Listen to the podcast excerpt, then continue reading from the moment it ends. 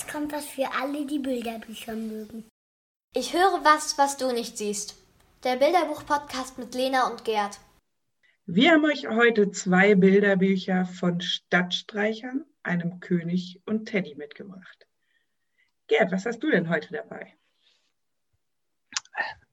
Jeden Tag, wenn der Junge mit der roten Mütze von der Schule nach Hause geht, begegnet er ihm, dem Mann im Schatten. Er hat auch dem Buch seinen Namen gegeben, Ahmed. Das wissen wir am Anfang aber noch nicht. Wir sehen nur, wie der Junge mor morgens und abends an der Stelle vorbeikommt. Und da sitzt er, in einem Hauseingang. Eine große, dunkle Gestalt mit einem mächtigen Vollbart und einer Kappe auf dem Kopf. Seine Augen sind nie so richtig zu erkennen.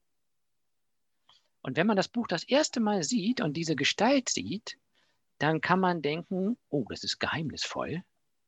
Man kann auch denken, es ist etwas unheimlich. Man kann denken, oh, der ist aber echt stattlich. Man kann auch denken, ein bisschen bedrohlich.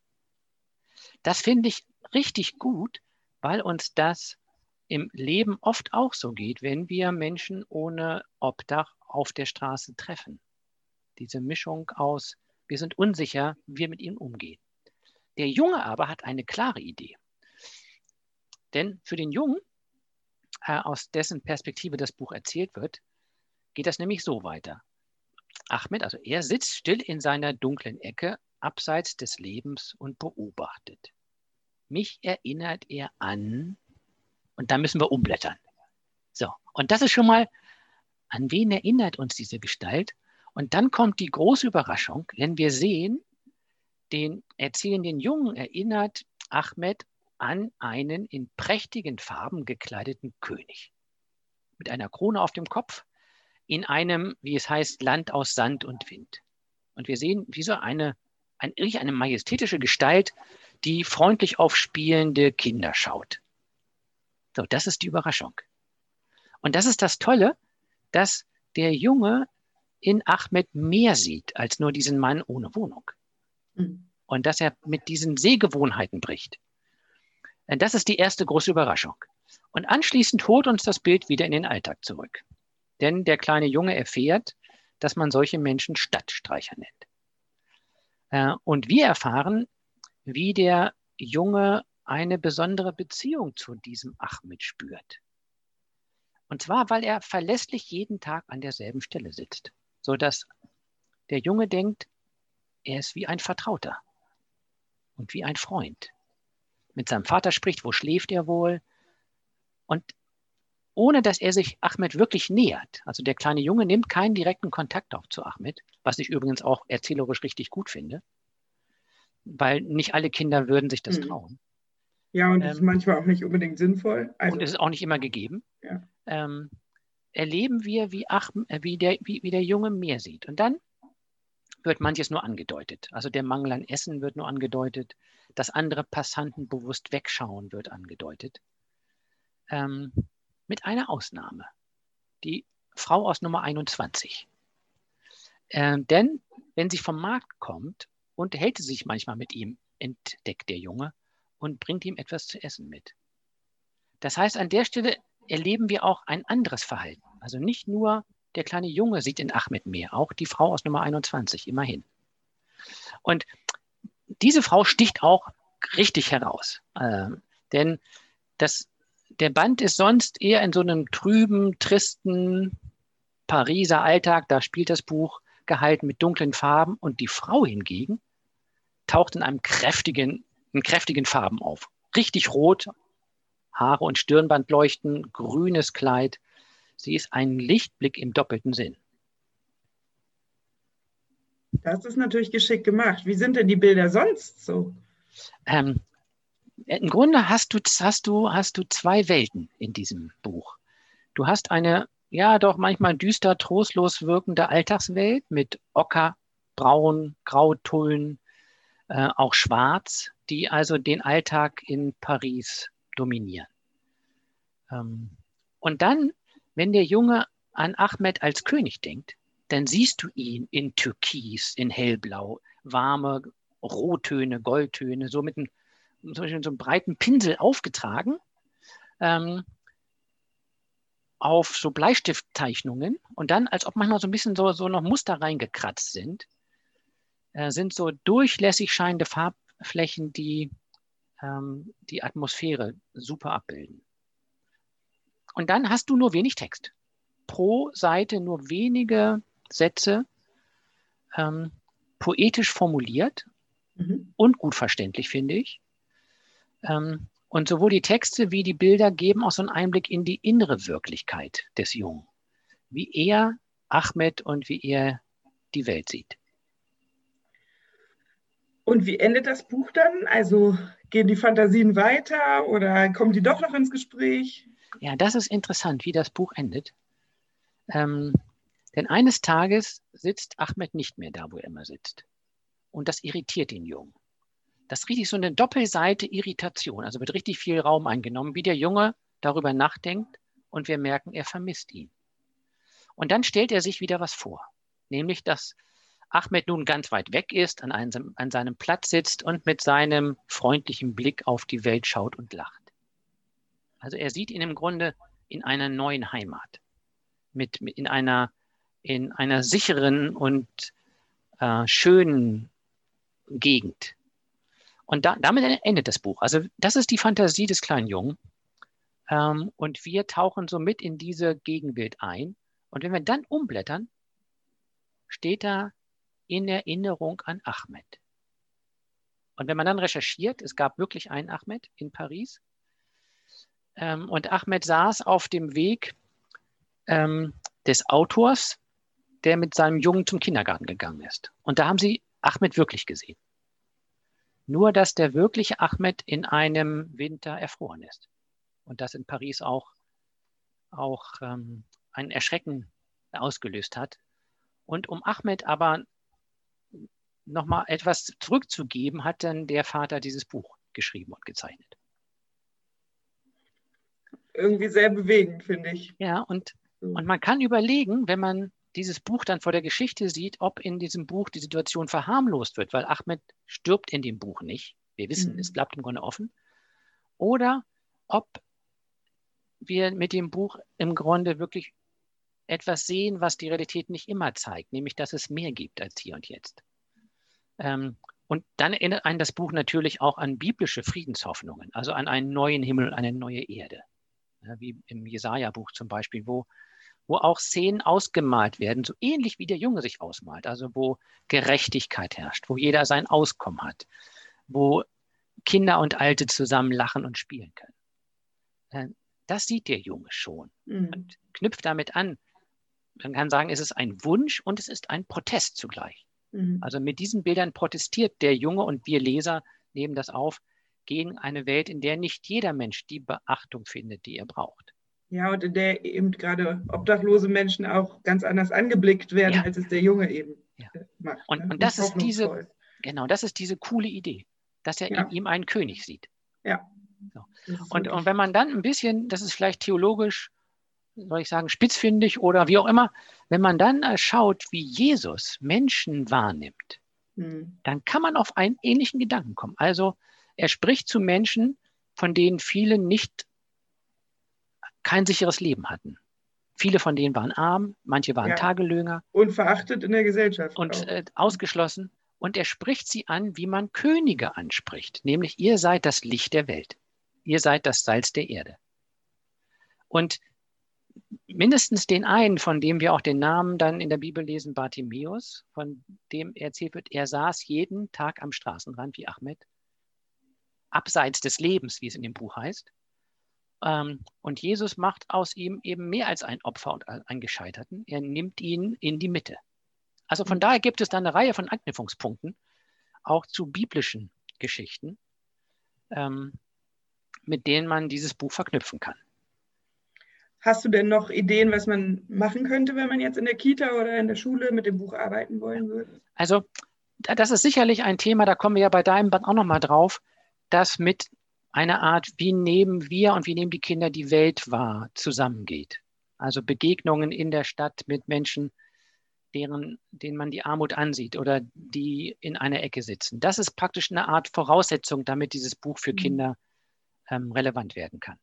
Und ich glaube, jetzt pragmatisch gedacht, ähm, man könnte der einen Gruppe oder einigen Kindern Ahmed zeigen, wie er in der Hausecke sitzt, dieses Bild, nur dieses Bild und assoziieren lassen, nachdenken lassen und der anderen Gruppe Ahmed als König.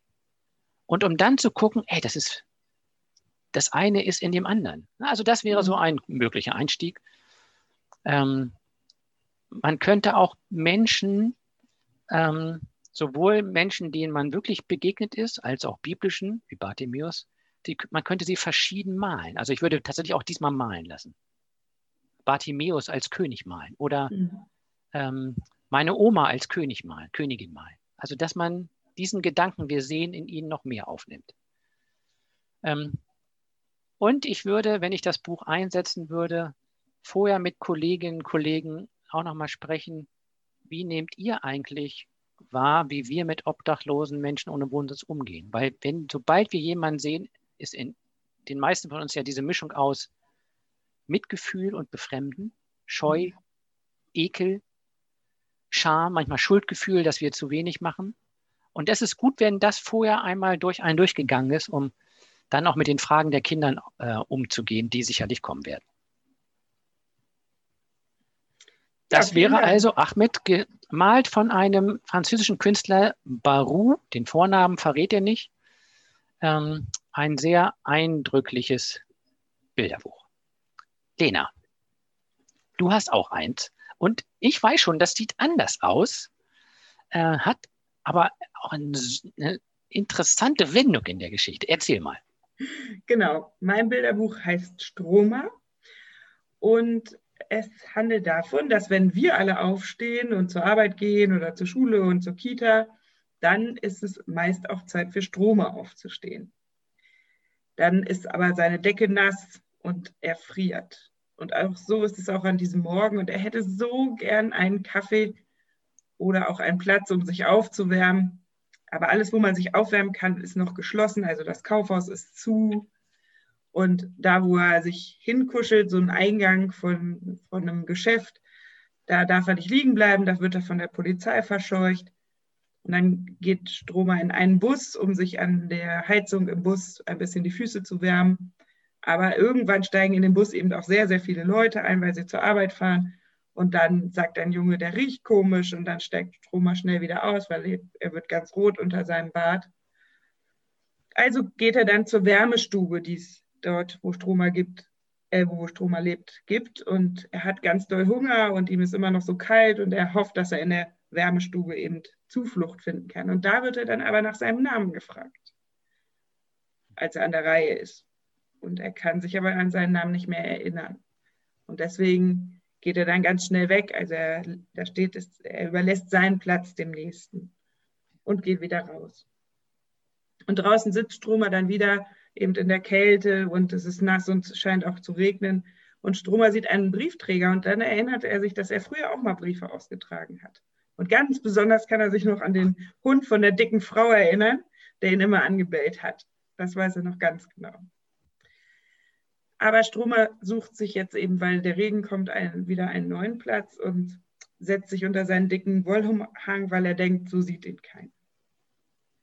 Aber er hat nicht mit einem kleinen Mädchen gerechnet, das ihn entdeckt hat und das sich auf einmal vor ihn stellt. Und das ist wirklich auch richtig toll gezeichnet, weil das kleine Mädchen ist so ein bisschen, also sie steht nicht so, aber sie könnte so da stehen, so mit den Händen in den, in den Seiten und so sagt, willst du einen Keks? Und hält ihm eben einen Keks hin. Und Stromer freut sich natürlich total und, und möchte den Keks gern. Und dann sagt sie zu ihm, du siehst ja komisch aus, wie ein Teddy. Oh. Und dann läuft sie auch schon wieder weg. Das ist die gesamte Konversation zwischen den beiden. Und es ist irgendwie, also dieses Mädchen erinnert mich so total an so ein keckes kleines Mädchen, ja. die auch keine Angst hat, keine Berührungsängste und die ihn wirklich sieht und ansieht und anspricht. Und diese Begegnung verändert Stromer, denn nach dieser Begegnung macht er sich wieder auf den Weg in die Wärmestube und als er gefragt wird, weiß er plötzlich, wie er heißen soll oder will. Und er nennt sich Teddy.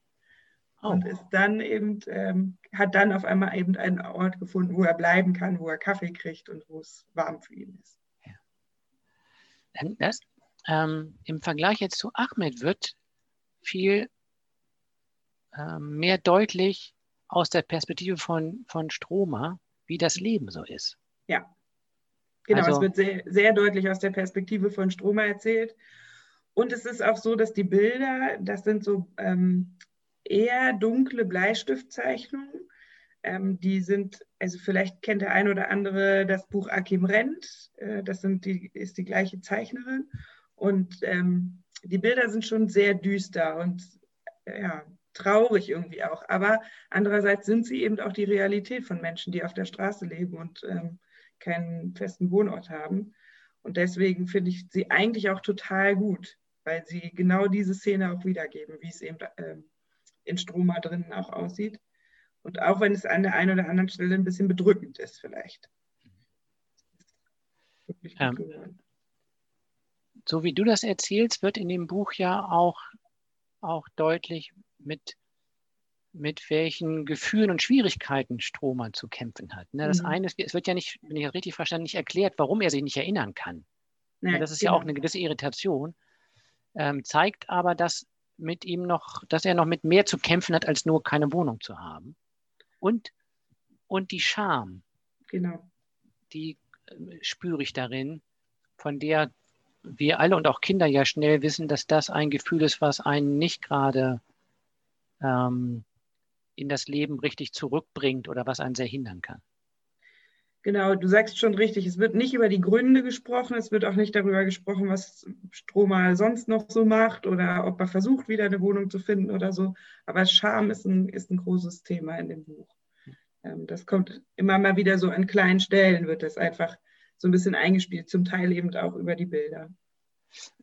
Wenn du jetzt so darüber nachdenkst und du sagst, das, das gibt schon Einblick, ähm, auch etwas von der, von der Schwere dieses Lebens, wie würdest du das in der, in der Schule oder in der Kita einsetzen können? Wie kann man das aufnehmen? Ist das noch eine gute Balance für die Kinder, sowohl die Realität zu sehen, als auch ähm, in so einer guten, in so einem guten Abstand zu sein dazu? Ich finde es eigentlich gut, dass die Realität so deutlich auch gezeigt wird, weil die Kinder kennen Obdachlose häufig von ihrem, aus ihrem Leben so im, im Stadtumfeld und so weiter. Aber sie haben auch häufig Respekt, viele Fragen und so weiter. Und ich finde, was das Buch eröffnet, ist einfach eine Möglichkeit, darüber ins Gespräch zu kommen. Was, warum sind Menschen obdachlos, ähm, auch in, in so einem Land wie Deutschland?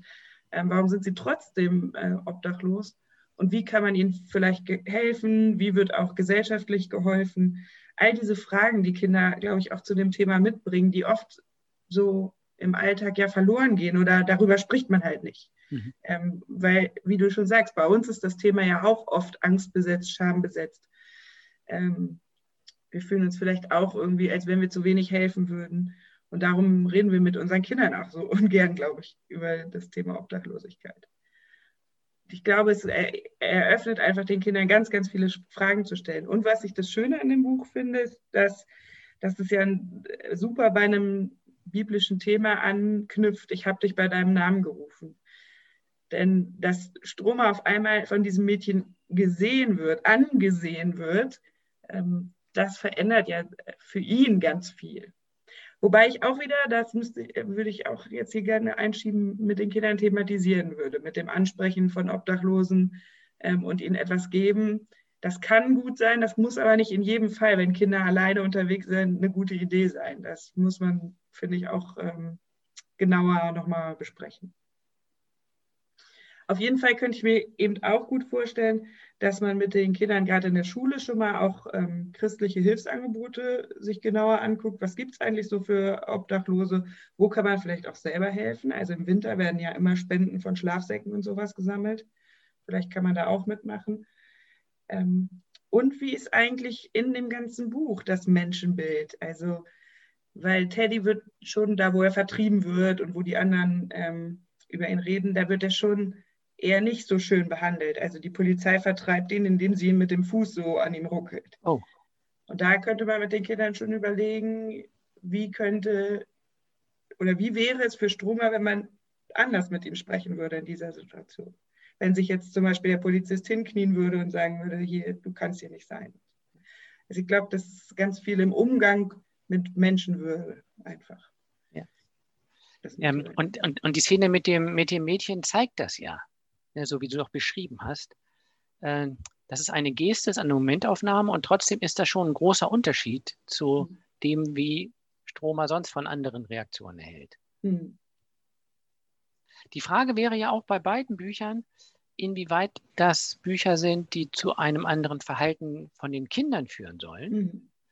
Ähm, und oder ob sie vor allem erstmal dazu dienen, auf die Menschen, denen wir begegnen, anders, sie anders anzuschauen, also sie anders wahrzunehmen und nicht genau. in diesen Schubladen, ähm, in denen sie sonst oft stecken, ne? sondern entweder als König oder als, als jemand, der ähm, im Grunde durch den Kontakt wieder eine Ahnung hat, wer er sein kann und neue, neue Hoffnung gewinnt.